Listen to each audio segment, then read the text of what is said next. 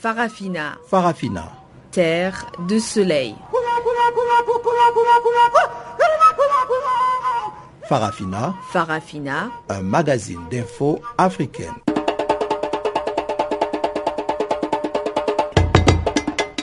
Présentation Pamela Kumba. Bonjour à tous et merci d'honorer votre rendez-vous avec Farafina. La régie est entre les mains de Charles Moyo et voici les temps forts. République démocratique du Congo, le président Kabila annonce un nouveau gouvernement de cohésion sociale avec toujours aux commandes Matata Pogno. Côte d'Ivoire, les dés sont jetés sur l'échiquier électoral de 2015. Le FPI élu Laurent Gbagbo à sa présidence. Le président sortant Alassane Ouattara sollicite Henri Conan Bédier. Et tous les détails vous seront dévoilés dans cette édition.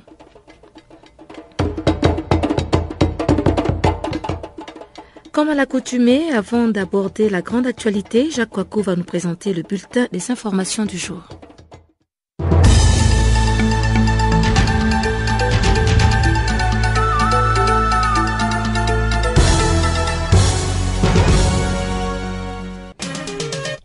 Bonjour, commençons par le Burkina Faso vers une procédure militaire dans l'affaire Sankara. Appel investi, les deux têtes du régime de transition, Michel Cafando et le lieutenant-colonel Zida, ont jeté un pavé dans la mare en annonçant leur souhait de faire la lumière sur l'assassinat de Thomas Sankara. À une semaine d'intervalle, le président et le premier ministre ont affirmé que l'enquête sur la disparition de l'ancien chef d'État révolutionnaire, tué par un commando armé le 15 octobre 1987, allait à nouveau être ouverte allant jusqu'à évoquer une expertise ADN et une éventuelle demande d'extradition de Blaise Compaoré au Maroc, ils ont soulevé une vague d'espoir au sein d'une population qui n'a jamais digéré la disparition brutale de l'icône nationale. Selon plusieurs sources proches du dossier, la procédure judiciaire pourrait prochainement être confiée à la justice militaire. Cette option présente, selon ses partisans, un double avantage. Éviter la voie civile, bloquée depuis des années, et permettre une procédure rapide, ce que souhaitent les autorités de transition. Au ministère de la Justice, on affirme que cette possibilité est bien sur la table, tout en faisant attention à ne pas dire un mot de travers, tant l'affaire est sensible et symbolique. De leur côté, les avocats de la famille Sankara y semblent favorables après des années d'errance d'une justice aux ordres. Confier l'enquête à la justice militaire permettrait aussi à Yakuba Isaac Zida, également ministre de la Défense, de garder un œil sur le dossier. Une concertation ministérielle doit avoir lieu à Ouagadougou dans les jours à venir pour déterminer la marche à suivre dans cette affaire explosive. Côte d'Ivoire, le FPI, que les contestataires de ma lettre portent plainte aux Pays-Bas, dixit Laurent Gbagbo. Dans un message aux militants à l'occasion du lancement de sa campagne pour la présidence du Front populaire ivoirien, le FPI, le principal parti d'opposition en Côte d'Ivoire, euh, ce samedi, Laurent Gbagbo a invité donc ceux qui contestent sa lettre notariée à saisir la juridiction internationale de la Haye aux Pays-Bas où le droit sera dit. Voici donc quelques parties de ce message qu'il a adressé à ces derniers. Dans le monde moderne, dit-il dans le message lu donc par un de ces inconditionnels, Justin Quoi, un acte notarié mérite certains égards et même quand on a des doutes à propos d'un tel acte, il y a des procédures. Le notaire a son nom et son adresse sur l'acte. Par conséquent, les contestataires peuvent déposer plainte aux Pays-Bas et le droit sera dit, conseille l'ex-président ivoirien poursuivi par la Cour pénale internationale pour crimes de guerre et crimes contre l'humanité depuis novembre 2011 et dans l'attente de son procès annoncé pour juillet 2015.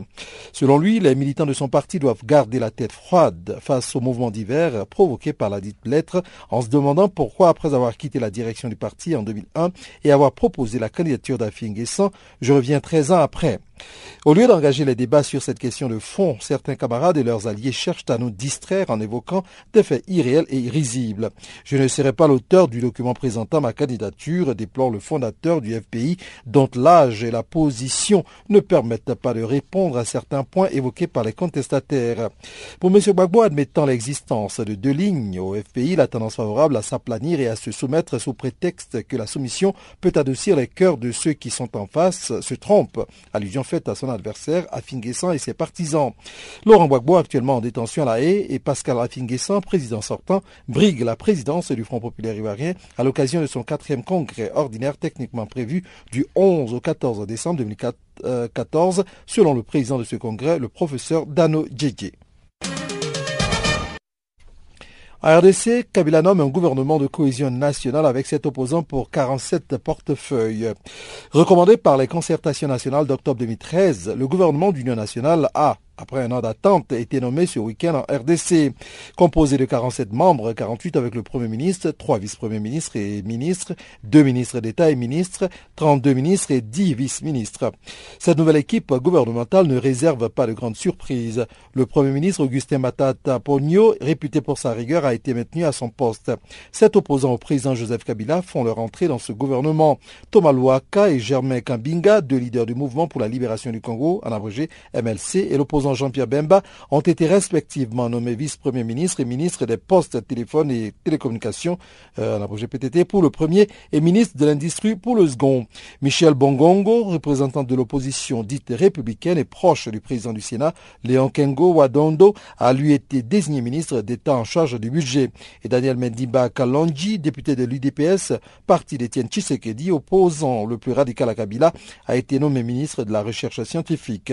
Parmi les nominations importantes figure celle du professeur Évariste Bochab, secrétaire général du Parti du Peuple pour la Reconstruction et la Démocratie, le PPRD, parti présidentiel, vice-premier ministre et ministre de l'Intérieur présidentielle tunisienne, le second tour aura lieu le dimanche 21 décembre. Un second tour sera organisé auquel participeront les candidats Beji Zebzi et Montsef Marzouki et le vote aura lieu le dimanche 21 décembre, a déclaré le 8 décembre Shafik Sarzar, président de l'instance supérieure indépendante pour les élections, en abrégé ISIE. Lors d'une conférence de presse, bien entendu, les Tunisiens résidant à l'étranger voteront pour leur part les 19, 20 et 21 décembre, a-t-il précisé. La campagne électorale commencera ce mardi et se poursuivra jusqu'au 19 décembre à minuit, a ajouté Shafik Sarzar, en appelant les candidats et les médias à respecter les principes de la campagne électorale au vu de l'importance de ce moment historique. Mais les deux candidats qui ne cachent pas leur animosité l'un pour l'autre, ainsi que leurs partisans, n'ont pas attendu le début officiel de la campagne pour se lancer des accusations, laissant présager une période préélectorale tendue. Bejid Kaid Ezebzi, 88 ans, dont le parti a remporté les législatives du 26 octobre, dit vouloir rétablir le prestige de l'État après quatre années mouvementées, marquées par les sort d'une mouvance djihadiste armée. Il a présenté Monsef Marzouki comme le candidat des islamistes et des salafistes djihadistes. De son côté, Monsef Marzouki, ancien militant des droits de l'homme, ayant été exilé en France, estime avoir empêché le chaos en Tunisie par son alliance avec les islamistes des Nada et accuse son adversaire d'être un représentant de l'ancien régime qui n'a rien à voir avec la démocratie. Terminons par le Burundi. Processus électoral. L'église élue Prona dénonce des irrégularités. Les évêques catholiques du Burundi sont sortis de leur silence le dimanche 7 décembre au cours d'une messe retransmise en direct sur les ondes de la radio nationale. Huit clergés ont dénoncé les irrégularités dans la distribution des cartes d'identité dans le pays, appelant le pouvoir à engager un dialogue véritable pour sauver le processus électoral en cours.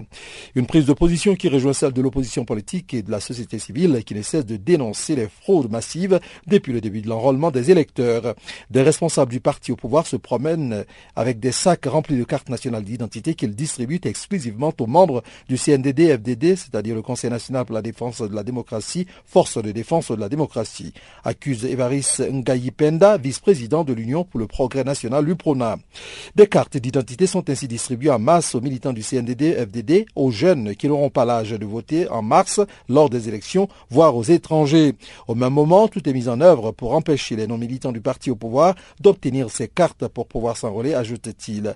En conséquence, le pays se retrouvera avec un fichier électoral qui ne comprend quasiment que les noms des membres et militants du CNDD-FDD inscrits deux ou trois fois, explique Evaris Ngayipenda, qui réitère l'appel de son parti en vue d'un dialogue avec le pouvoir.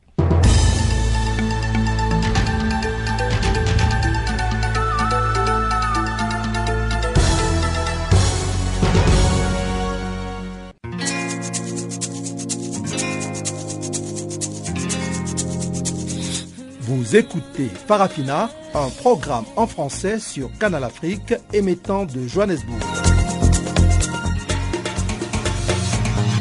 Pour vos réactions à nos émissions, écrivez-nous soit à l'adresse électronique suivante farafina.channelafrica en un seul ou envoyez-nous un SMS au numéro qui suit 00 27 833 81 56 59.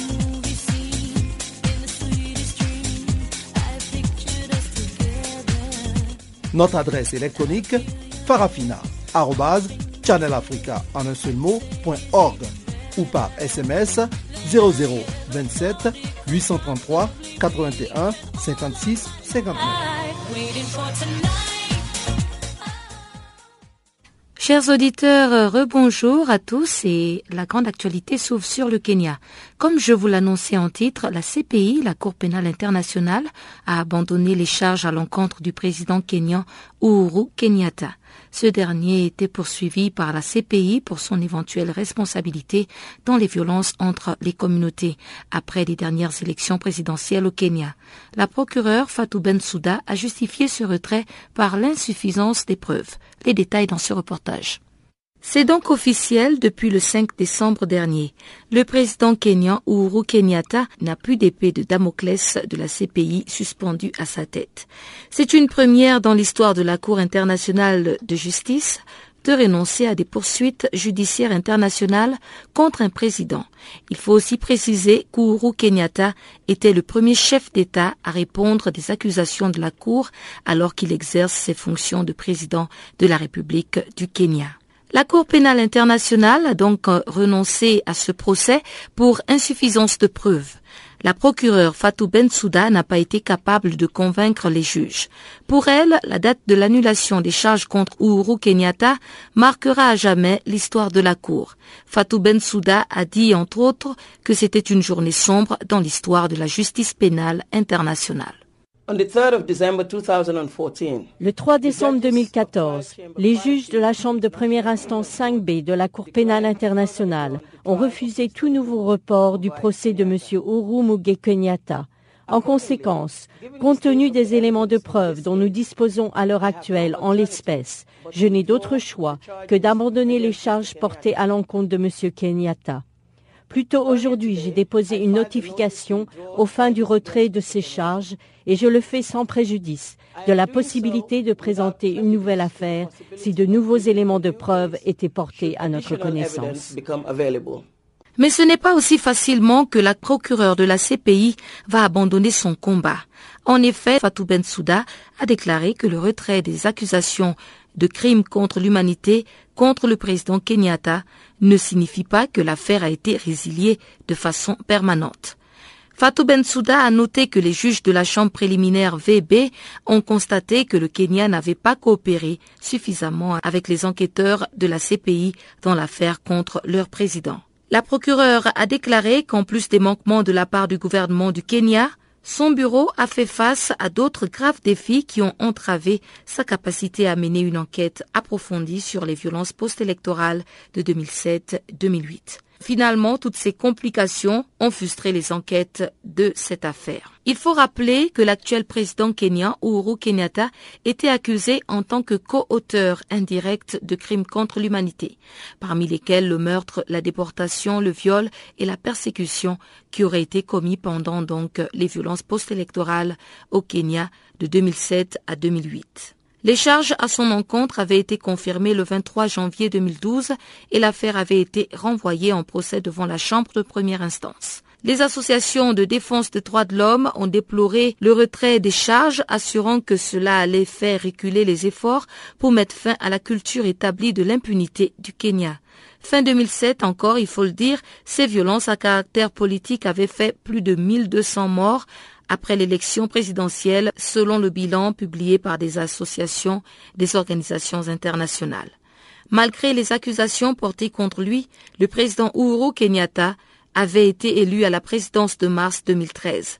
Cet abandon est un revers pour le Kenya, mais le tribunal international de la Haye ne l'a cependant pas donc acquitté, comme le demandaient les avocats du président Uhuru Kenyatta. Uhuru Kenyatta, 53 ans, peut avoir sa victoire pour le moment, mais le combat n'est pas encore totalement gagné.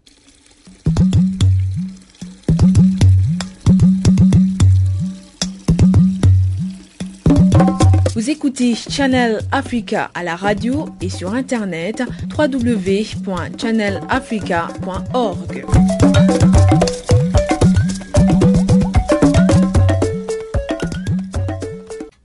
En République démocratique du Congo, le président Joseph Kabila a finalement rendu public un gouvernement de cohésion nationale. Cette équipe était attendue depuis plus d'une année. La nouvelle équipe se compose de 42 membres, dont 7 de l'opposition. Elle est toujours dirigée par Augustin Matata Pogno. Les détails avec notre correspondant depuis Kinshasa, Jean-Noël Bamoisé. C'est justement depuis octobre 2013 que ce gouvernement qualifié de cohésion nationale était attendu, comme l'avait annoncé le président Joseph Kabila à l'issue des concertations nationales tenues ici à Kinshasa. La nouvelle équipe dirigée par le Premier ministre Augustin Matata Pogno est finalement là. Elle est justement composée de 42 membres dont 7 venus de l'opposition, mais en tout cas aucun membre de l'UDPS d'Etienne Tshisekedi n'en fait partie. Un gouvernement dans lequel le mouvement de libération du Congo, le MLC de Jean-Pierre Bemba occupe un poste remarquable. Son secrétaire général Thomas Louaka a été nommé vice-premier ministre et chargé des postes de télécommunications. L'opposition dite républicaine, proche du président du Sénat, Léon Kengoa Dondo, en sort avec le poste de ministre d'État au budget confié à Michel Bongongo. La défense et les finances sont bien au contrôle du chef de l'État qui les a confiés respectivement à l'ancien gouverneur du Katanga, Emenko Imukera, et l'ancien directeur adjoint du cabinet de la présidence de la République, Henri Yaf.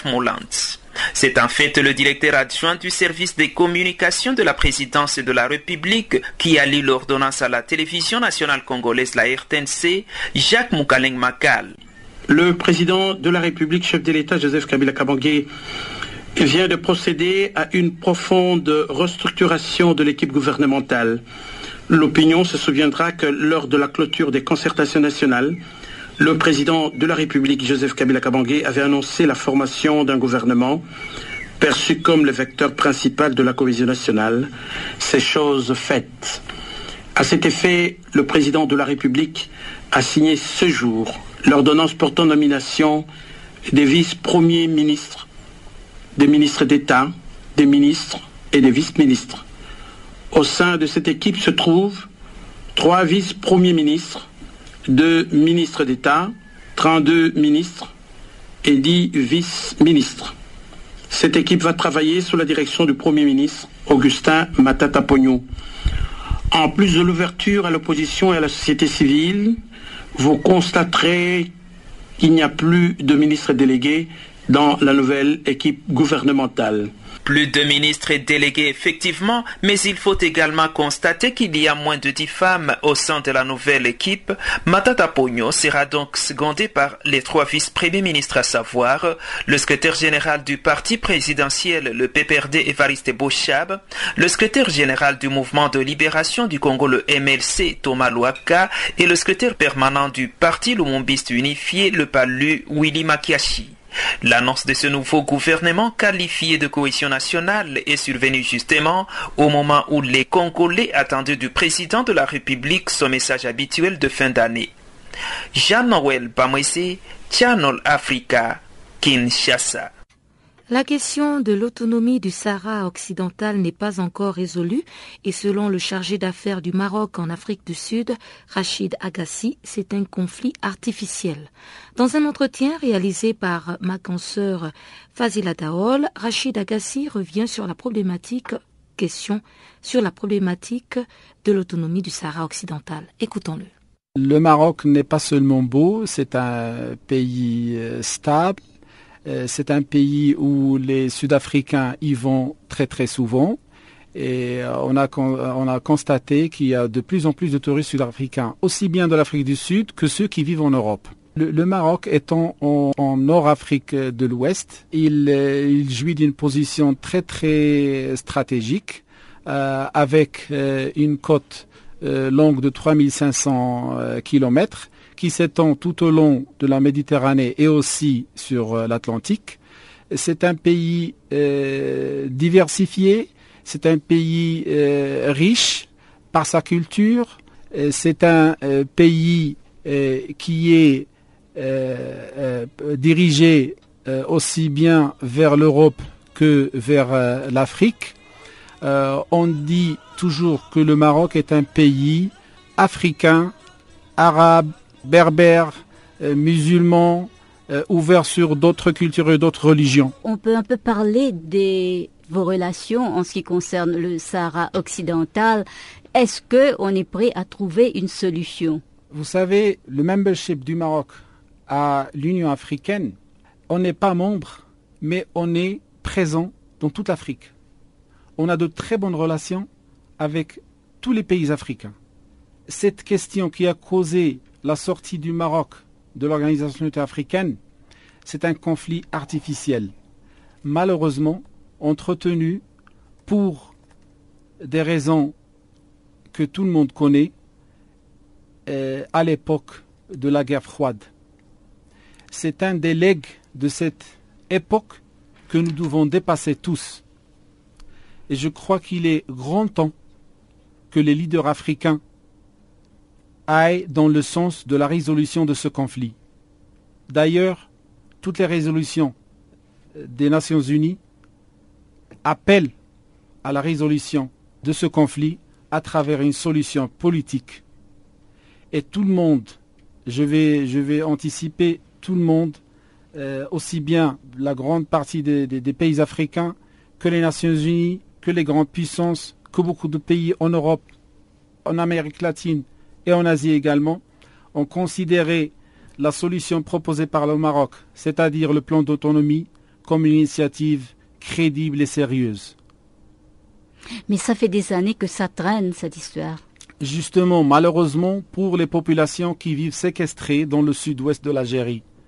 Parce que, comme je dis toujours, on est en train de discuter d'un problème, mais on n'attache pas beaucoup d'importance à ces populations qui sont oubliées, qui vivent dans la misère totale.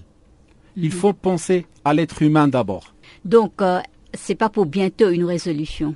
Moi, j'espère que le, bon sens va prévaloir auprès de toutes les parties concernées pour accélérer la résolution de ce conflit artificiel qui a trop duré. Mhm. Et en attendant, on voit qu'il y a pas mal de pays qui retirent leur soutien au Sahara occidental. Justement, à regarder le tableau de reconnaissance et de retrait, c'est la meilleure preuve que c'est un conflit artificiel. Ce n'est pas une question à laquelle on croit. On reconnaît et on retire au gré de quelques circonstances politiques. Je dirais même que c'est malheureux.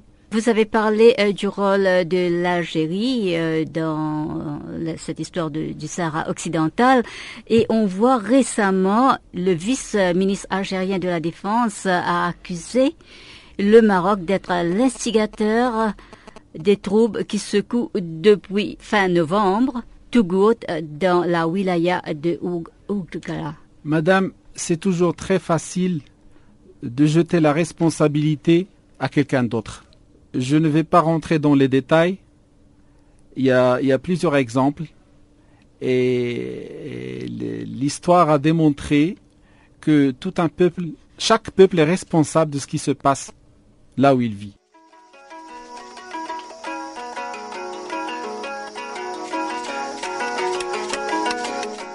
Bonjour, je m'appelle Papa Wimba. Show me the way I can go. Vous écoutez Show me the way I can go. Take you. Canal Africa.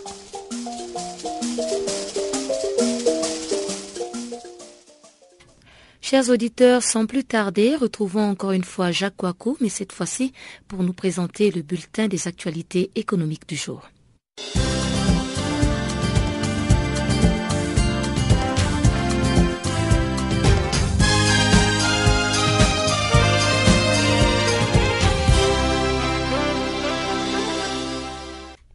Bonjour. Ban Ki-moon appelle à une attention planétaire aux économies des trois pays d'Afrique de l'Ouest les plus touchés par Ebola. Le développement économique des trois pays les plus touchés par l'épidémie d'Ebola en Afrique de l'Ouest, à savoir la Guinée, le Libéria et la Sierra Leone, a connu un important revers et il y a un besoin urgent d'accorder de l'attention à ce problème à l'échelle mondiale, a déclaré vendredi le secrétaire général de l'ONU Ban Ki-moon.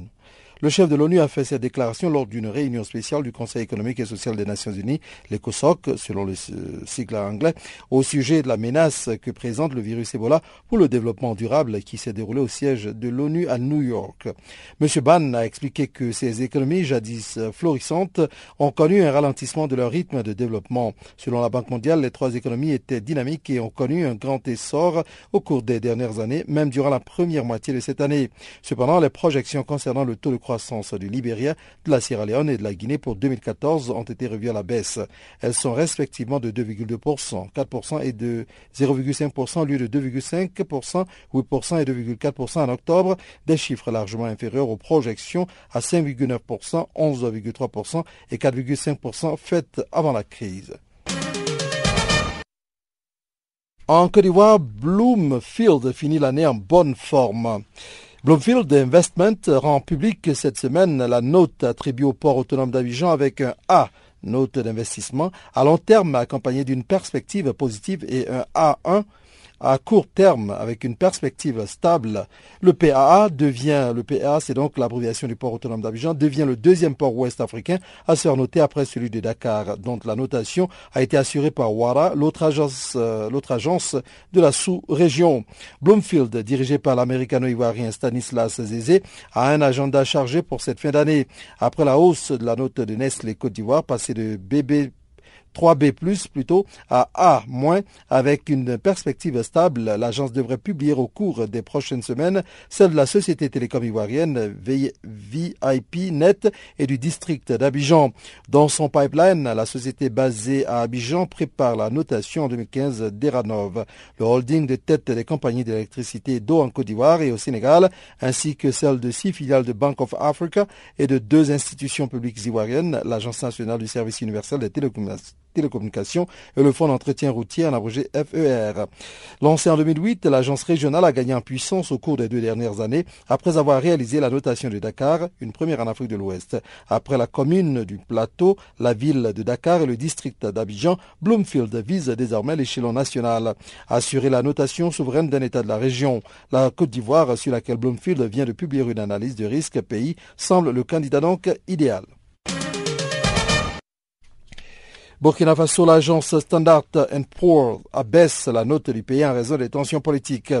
Standard Poor's, en abrégé S&P, a abaissé vendredi 5 décembre à B la note du Burkina Faso. L'agence a révisé à la baisse ses prévisions de croissance estimant que le produit intérieur brut, le PIB donc burkinabé, ne progressera plus que de 5% cette année et de 4,5% l'année prochaine du fait d'une baisse des investissements publics et privés ainsi que des exportations.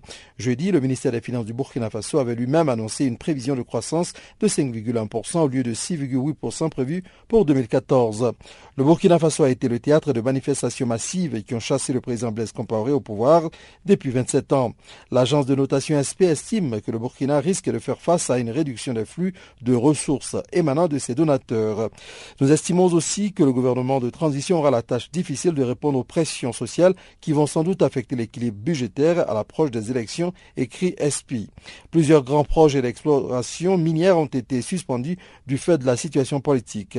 Le déficit budgétaire va atteindre 4% du PIB en 2014-2015 du fait d'une décrue des recettes fiscales provenant notamment des revenus du coton et de l'or. Le déficit de la, de la balance des comptes courants, qui est monté à 11% du PIB en 2013, atteindra une moyenne de 9% du PIB entre 2014 et 2017, affirme l'agence de notation.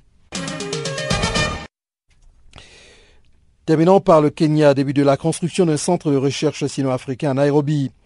Dans le cadre du renforcement de la coopération scientifique entre la Chine et l'Afrique, un centre de recherche conjoint sino-africain sera mis en place à Nairobi au sein de l'Université Jomo Kenyatta pour l'agriculture et la technologie, en abrégé JKUAT, avec le financement du gouvernement chinois.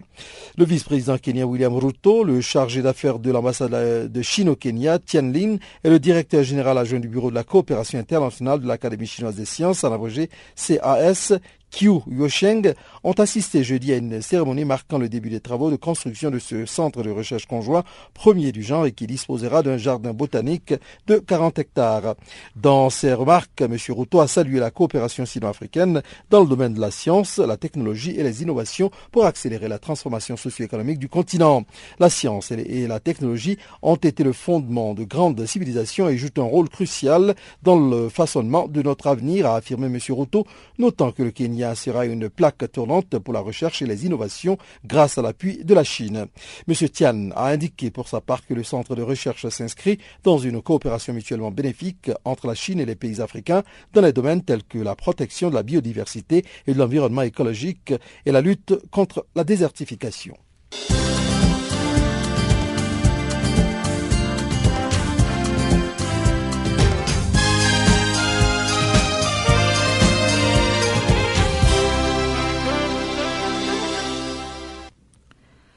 La FAO a procédé au cours du week-end écoulé au coup d'envoi de l'armée de l'année internationale des sols 2015.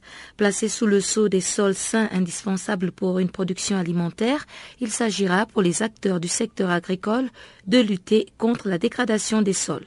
Il faut rappeler qu'au niveau mondial, la FAO a mis en œuvre plus de 120 projets liés au sol.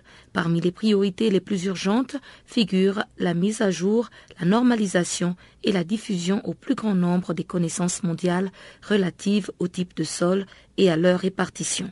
Explication de Moujahed Achouri, directeur de la division des terres et eaux de la FAO et au micro de Muriel Sarr de la radio de la FAO.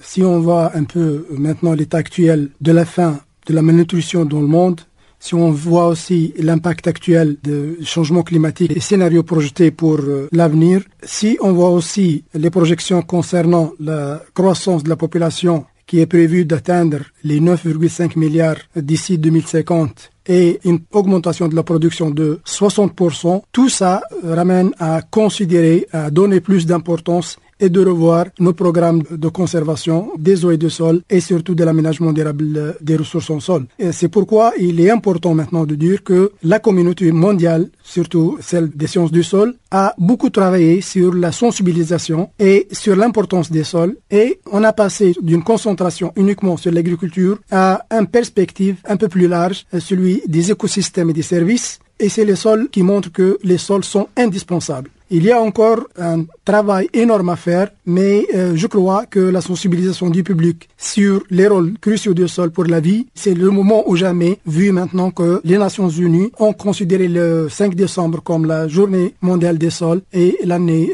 2015, euh, année internationale des sols. Plusieurs objectifs, mais euh, Peut-être le plus important, c'est pour créer une certaine conscience de toutes les parties concernées ou toutes parties prenantes sur ces rôles euh, qu'on vient de mentionner des sols, sur la vie d'une manière générale, la vie humaine, pour aussi assurer une reconnaissance des contributions importantes des sols pour la sécurité alimentaire et la nutrition, leur rôle aussi en ce qui concerne euh, l'adaptation et l'atténuation des impacts du changement climatique, les services écosystémiques essentiels, leur rôle aussi dans la réduction de la pauvreté et le développement durable, aussi de promouvoir des politiques et des actions efficaces pour la gestion durable de la protection des ressources en sol, sensibiliser les décideurs sur la nécessité d'investir un peu plus sur la gestion durable des sols afin d'assurer des sols sains pour différents utilisateurs des terres. Aussi à catalyser les initiatives dans le cadre de l'objectif de développement durable, processus et l'agenda après 2015, et finalement aussi de préconiser l'amélioration rapide des capacités et des systèmes pour la collecte et le suivi de l'information sur les sols et à tous les niveaux, que ce soit mondial, régional euh, ou et national. Quel est le rôle de la FAO euh, dans ce processus? Comme vous le savez, la FAO a une tradition de longue euh, date en matière de reconnaissance du rôle et de l'importance des sols, que le sol, euh, c'est là où la nourriture commence. Et en fait, depuis 2011, la FAO et ses membres ont créé le partenariat mondial sur le sol avec euh, la mission de promouvoir la gestion durable de cette ressource. La sensibilisation était euh, une action prioritaire pour atteindre cet objectif euh, majeur et la FAO a beaucoup travaillé avec ses partenaires et les pays membres et suite à la conférence de la FAO et qui est passée après ça à l'Assemblée générale, où a été finalement approuvé que la journée du 5 décembre est celle de la journée mondiale des sols. Et maintenant, le, l'FAO a été donné aussi ce rôle de mettre en œuvre des événements assez importants et que je crois l'FAO assume avec toute responsabilité avec nos partenaires. Comment la FAO collabore-t-elle justement avec les pays pour promouvoir l'importance des sols pour assurer la sécurité alimentaire? L'FAO, euh, depuis euh, des décennies, est en train euh, d'aider les pays à mettre en œuvre des politiques appropriées pour la conservation et, la gestion durable des ressources en sol. Et ça, à travers les projets qu'on est en train de mettre en œuvre, que ce soit à travers les programmes comme notre programme de coopération technique, mais aussi avec, par exemple, le développement de la carte mondiale des sols qui a été développée par l'FAO, des lignes directrices pour l'évaluation des terres et la planification de l'utilisation des terres, la charte mondiale des sols. Et euh, euh, là, c'est une opportunité pour dire que hier, euh, au Conseil, il a été approuvé, ce charte mondiale des sols. La FAO aussi fournit une assistance au pays à travers les projets, les programmes. Mais je crois qu'avec le partenariat mondial des sols et sa facilité de mise en œuvre, l'FAO abordera aussi des questions de lutte contre la dégradation des sols, aussi pour euh, la promotion de bonnes pratiques d'utilisation des sols, la restauration des sols dégradés, mais aussi, et très important dans ces pays, c'est le développement des capacités dans toutes les régions du monde. Par exemple, actuellement, avec le soutien de la communauté européenne, un programme de renforcement des capacités sur la cartographie numérique des sols a commencé pour la formation des agents dans 40 pays en Afrique de même, l'FAO, avec le, partenaire mondial, a entraîné la mise en place du système d'information pour les sols d'Amérique latine, aussi euh, euh, les, sols de l'Asie, la même chose pour le Proche-Orient et l'Afrique du Nord. Et à mon avis, tous ces systèmes et euh, ces approches aident les pays et surtout les décideurs à une meilleure décision pour la gestion durable des sols dans leur pays.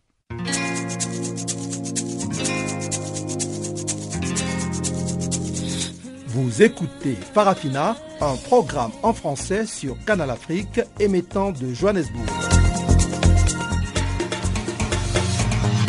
Pour vos réactions à nos émissions, écrivez-nous soit à l'adresse électronique suivante farafina.channelafrica ou envoyez-nous un SMS au numéro qui suit 00 27 833 81 56 59.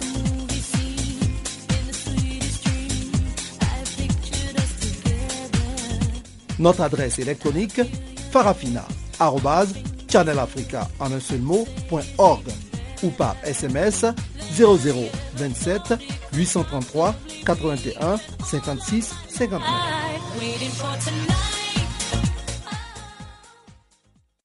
Et on se câble sur la fréquence santé, le cancer n'est plus une sentence de mort. C'est ce qu'on peut retenir à l'issue de la 22e édition du Congrès national de lutte contre le cancer. Cette rencontre, qui s'est achevée samedi à Melbourne, en Australie, était organisée par l'Union internationale de lutte contre le cancer. 3000 personnes en provenance de plus de 110 pays ont débattu sur les coûts et les avantages du traitement contre le cancer ainsi que le dépistage. Dr Étienne Krug, directeur du service des maladies non transmissibles à l'OMS, a été interviewé par Stéphanie Kroutrix de la Radio des Nations Unies. Écoutons-le. Nous essayons de passer le message que le cancer n'est plus une sentence de mort. Le cancer, on, le comprend beaucoup mieux maintenant qu'il y a 30 ou 40 ans. On en connaît les causes qui sont très fortement le tabac, euh, l'excès de consommation d'alcool, euh, l'inactivité physique par exemple. Certains cancers sont aussi causés par des infections. Et nous connaissons en grande partie euh, déjà des réponses pour s'attaquer au cancer en termes de détection, en termes de, traitement par euh, la chirurgie, la, radiothérapie, la chimiothérapie, etc. Et puis aussi, je crois, l'appel pour faire plus attention aussi pour ceux qui n'ont pas pu être soignés euh, à temps, euh, d'améliorer les soins en fin de vie, les soins des traitements palliatifs pour notamment donner l'accès aux médicaments contre la douleur sont aussi très importants et doivent être développés plus. Ce qu'on voit, c'est qu'il y a eu des progrès énormes, surtout dans les pays riches, où euh, de nombreux cancers maintenant sont euh, de plus en plus sous contrôle, mais que les pays en voie de développement ont besoin de plus de soutien euh, et des capacités pour s'attaquer aux problèmes également. parce que le cancer n'est pas une maladie des pays riches, c'est une maladie de tous les pays. Alors que fait l'OMS justement pour soutenir euh, ces pays qui sont en développement, qui euh, font face à une nouvelle situation euh, par rapport au cancer? Nous travaillons avec de nombreux pays et de nombreux partenaires aussi non gouvernementaux pour essayer d'une part d'attirer plus l'attention sur le cancer et le fait qu'on peut s'y attaquer, et d'autre part mettre en place des programmes de réponse. Ça inclut des programmes de collecte de données, des programmes de prévention, en s'attaquant à la consommation d'alcool, de tabac et l'inactivité physique. Et puis aussi l'amélioration de l'accès aux médicaments et des, traitements et des soins. Alors quel choix de vie pouvons-nous prendre euh, pour éviter euh, le développement de certains cancers? Ben, Chacun peut faire quelque chose pour s'attaquer au cancer. C'est surtout euh, adopter un mode de vie plus sain, éviter de fumer. la consommation de tabac est un facteur de risque très important.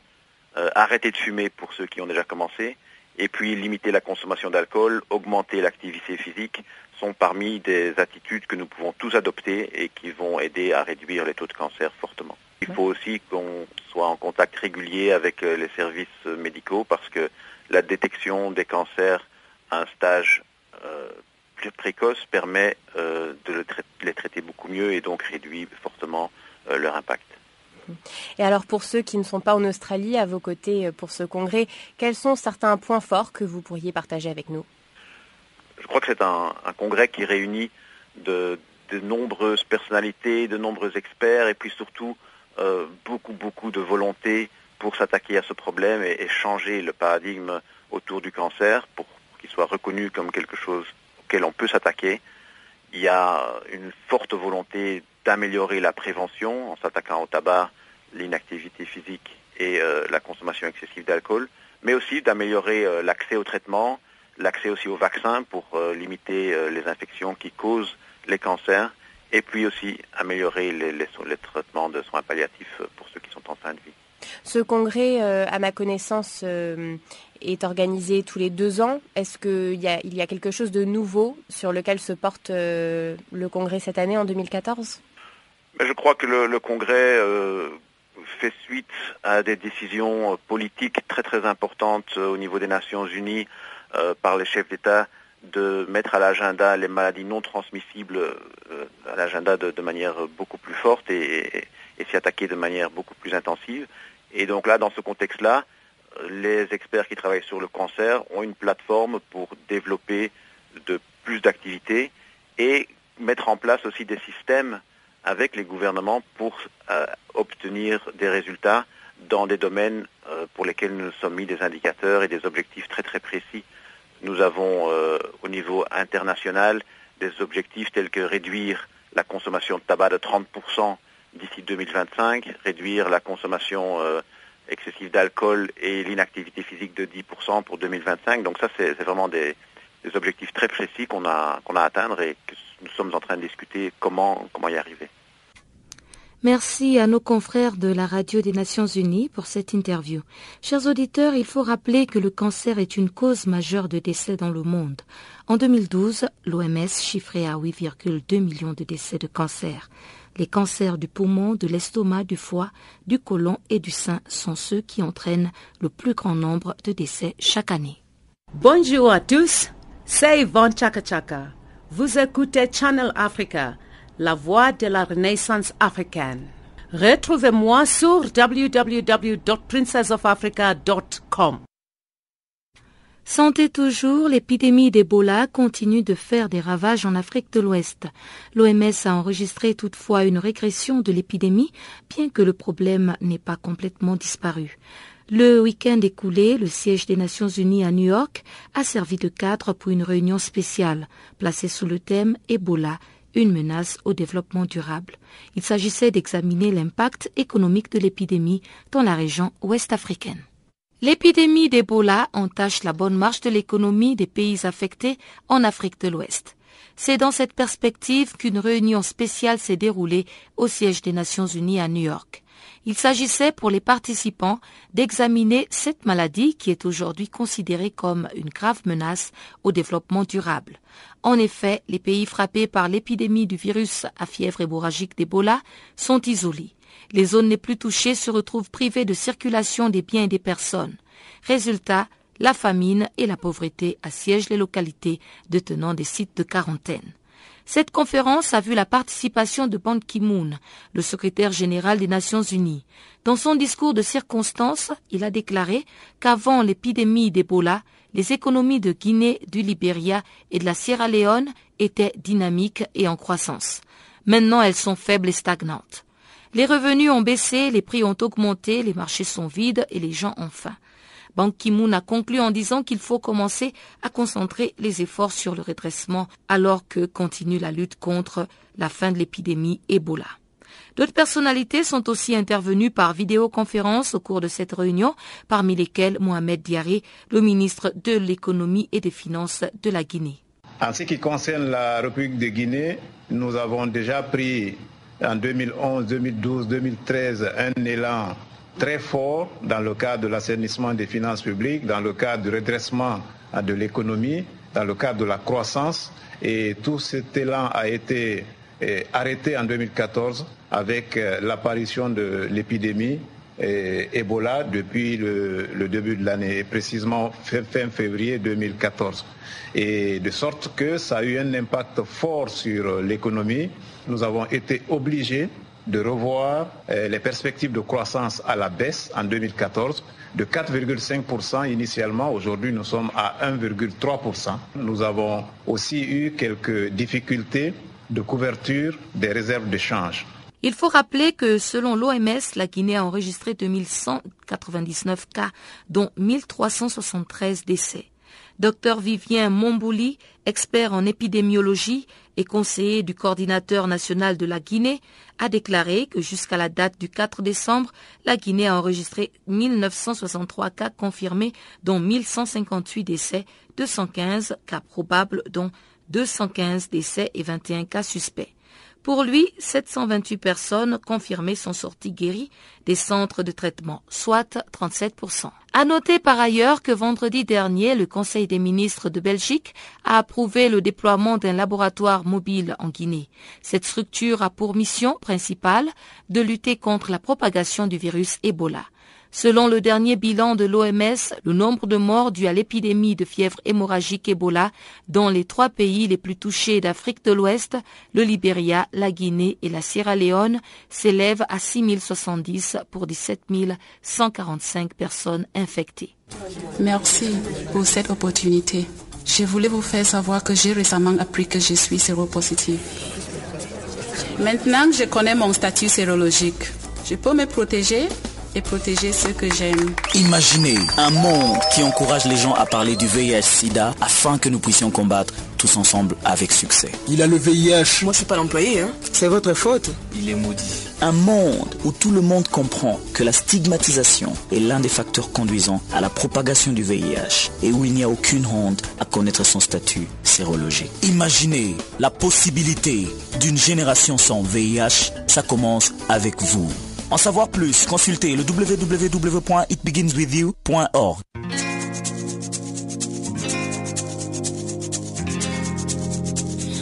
Vous écoutez Farafina, un programme en français sur Canal Afrique émettant de Johannesburg. Pour vos réactions à nos émissions, écrivez-nous soit à l'adresse électronique suivante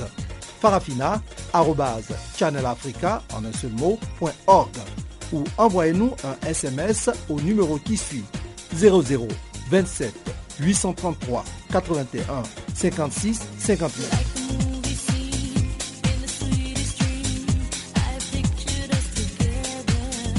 Notre adresse électronique farafina.channelafrica en un seul mot.org ou par SMS 0027 833 81 56 59.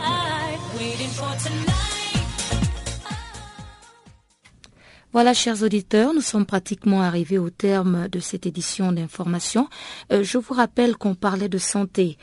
L'épidémie d'Ebola continue donc de faire ses ravages en Afrique de l'Ouest et il faut rappeler que cette épidémie n'est pas contagieuse à travers la salive ou bien à travers la transpiration, mais plutôt lorsque l'individu est au contact des déchets humains de la personne infectée.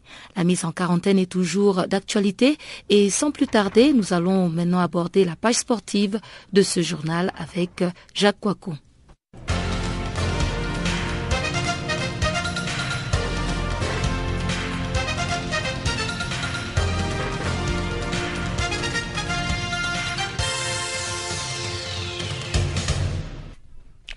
Rebonjour euh, Samuel Eto'o, le Camerounais vers Valence. La question reste posée.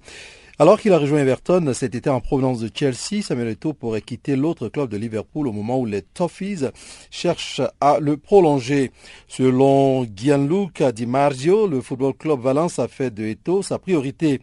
Peter Lim, le nouveau propriétaire du club, aimerait faire revenir le Camerounais en Espagne. S'il arrive à convaincre l'attaquant camerounais, ce serait un retour à la source pour Eto'o, qui a déjà joué plusieurs années en Angleterre sous les couleurs du Real, en Espagne plutôt sous les couleurs du Real Madrid, Mallorca et FC Barcelone. Eto'o serait également courtisé par le club japonais du Cerezo Osaka. Liverpool, de, restons toujours en anglais donc, qui veut priver Balotelli de réseaux sociaux? Mario Balotelli, ce joueur qui fait parler de lui partout il passe, l'ancien attaquant de l'AC Milan, continue d'occuper la première place de l'actualité sportive anglaise au sens négatif du terme. Après son tweet jugé antisémite, l'avant-centre de Liverpool pourrait bien être, bien être privé des réseaux sociaux. C'était peut-être son dernier scandale né sur les réseaux sociaux. La polémique crée créé par Mario Balotti, euh, Balotelli, plutôt 24 ans, 9 matchs en première ligue cette saison, après une publication accusée d'être raciste sur Twitter, pourrait contraindre la direction de Liverpool à prendre des mesures. La manière dont les joueurs utilisent les réseaux sociaux peut devenir problématique. Nous aimerions que nos joueurs s'en tiennent le plus éloigné possible, a commenté Yann R, membre de la direction cité par le Daily Mail. Balotelli, qui utilise assidûment Twitter, Instagram ou encore Facebook, pourrait ne pas être d'accord. Parlons à présent de la Coupe du Monde féminine. Tirage difficile pour le Nigeria, la Côte d'Ivoire et le Cameroun. Le tirage au sort de la Coupe du Monde féminine de football n'a pas épargné les représentants africains. Le Nigeria, le Cameroun et la Côte d'Ivoire auront fort à faire au Canada l'an prochain. Les éléphantes, qui seront à leur première participation à une phase finale mondiale, auront affaire à l'Allemagne, à la Norvège et à la Thaïlande. Le Nigeria, champion d'Afrique en titre et habitué à la haute compétition, figure dans le groupe C avec les États-Unis, l'Australie et la Suède. Le Cameroun, qui a échoué en finale de la Cannes en Namibie il y a deux mois, se retrouve dans le groupe D avec le Japon, la Suisse et l'Équateur. Ça sera difficile. On joue contre le Japon, le vainqueur de la dernière Coupe du Monde, la Suisse, le premier pays européen à se qualifier, deux novices l'Équateur et le Cameroun. Il faut une bonne préparation pour être à la hauteur d'une qualification. Les chances sont égales car les équipes ne se connaissent pas. C'est 50-50 pour une qualification, mais le Japon et la Suisse, ce sont des favoris, a confié Eno Ngachu, le sélectionneur des Lions indomptables. La Coupe du monde féminine de football est prévue du 6 juin au 5 juillet au Canada. Les 52 matchs auront lieu dans six villes hautes, Ottawa, Moncton, Montréal, Winnipeg, Edmonton et Vancouver. Terminons par du cyclisme. Cycliste africain de l'année, les 15 nominés.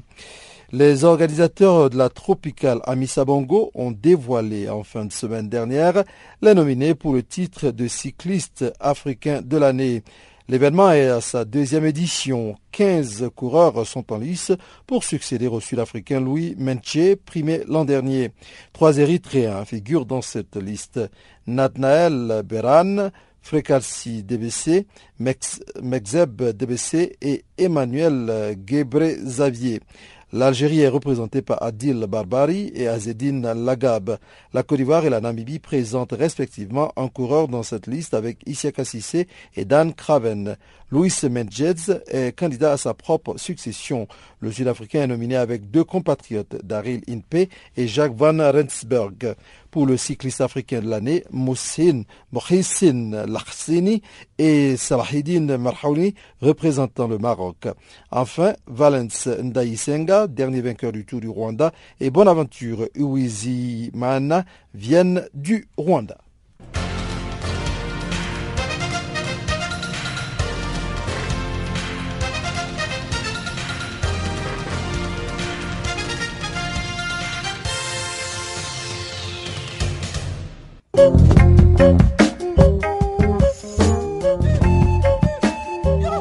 Chers auditeurs, Farafina c'est terminé pour ce soir encore une fois. Merci de nous avoir suivis. Rendez-vous demain pour une autre édition des actualités de la semaine en français sur Channel Africa, la voix de la Renaissance africaine. Au revoir.